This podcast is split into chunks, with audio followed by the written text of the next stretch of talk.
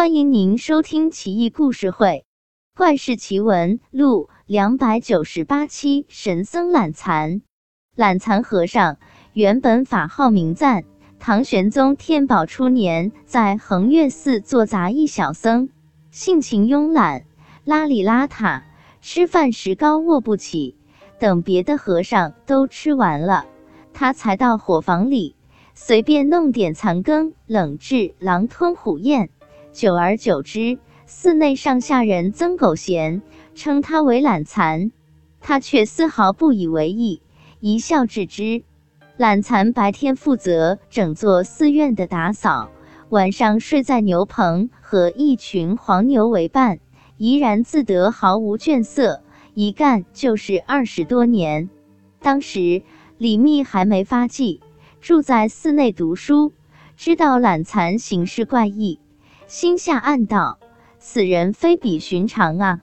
李密悄然跟随懒蚕多日，暗中观察，见他半夜泛板，响彻山林，有虎啸龙吟之势，心中极为叹服。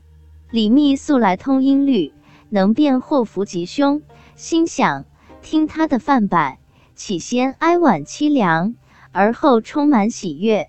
必是上天贬谪下来的仙人，恐怕即将要返回天界了。我不能错过结识他的机会。于是乎，李密夜半来到懒蚕住的牛棚外，谦恭下拜，通报姓名。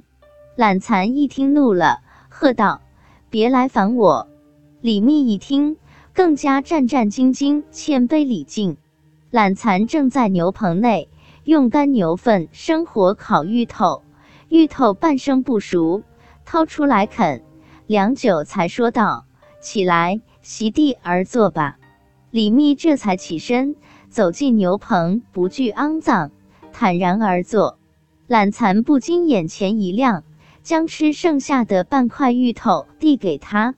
李密双手捧着，津津有味地吃了起来，片刻之间吃得精光。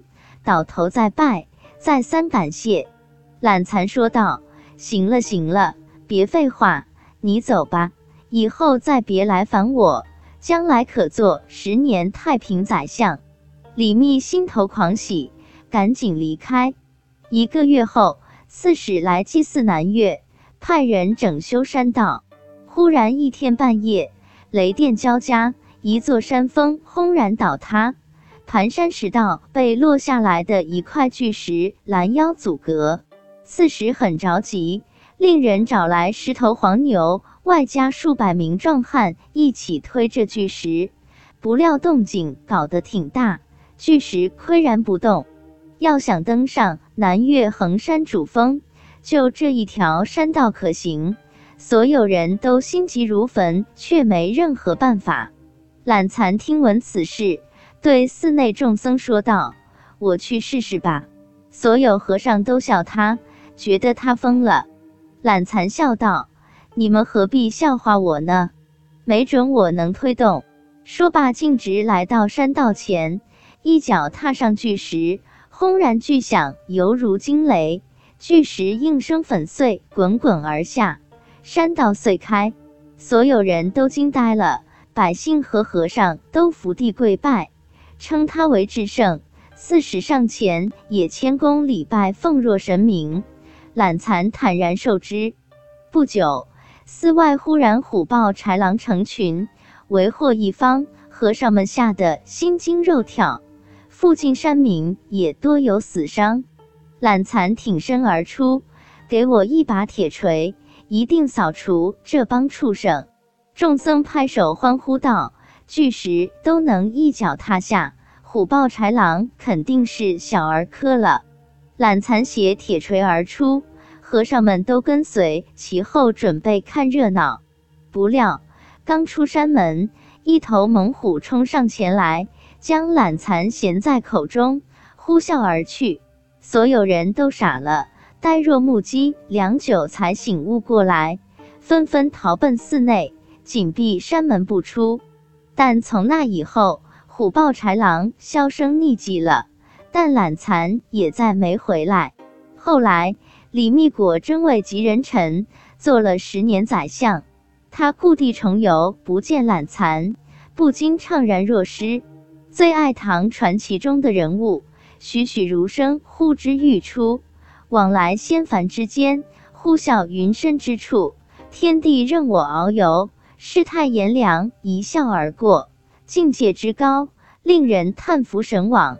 顺便说一下，李密，字长元，陕西京兆人。历仕唐玄宗、肃宗、代宗、德宗四朝。德宗时官至宰相，封叶县侯，世人因称李叶侯。他是南越第一个亲赐的隐士。肃宗为他在南岳烟霞峰下兜率四侧建房，名之为端居室，后人称之为叶侯书院，是中国书院史上最古老的一所。李密在此过了十二年修身养性、纵情山水、博览群书的生活。端居室也是中国最早的私人藏书馆。韩愈在《送诸葛绝往随州读书诗》中有句“叶侯家多书，价差三万轴”，可见其在南越藏书之多。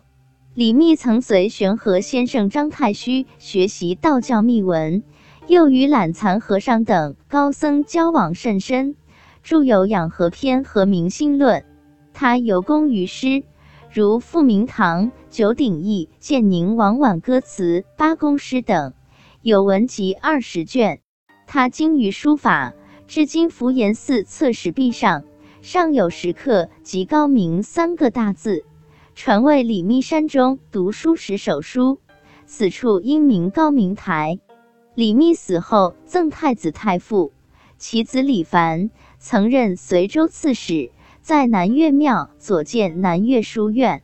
千百年来，李密一直是南岳衡山的一位传奇人物，为儒家、佛家、道家所共同赞颂。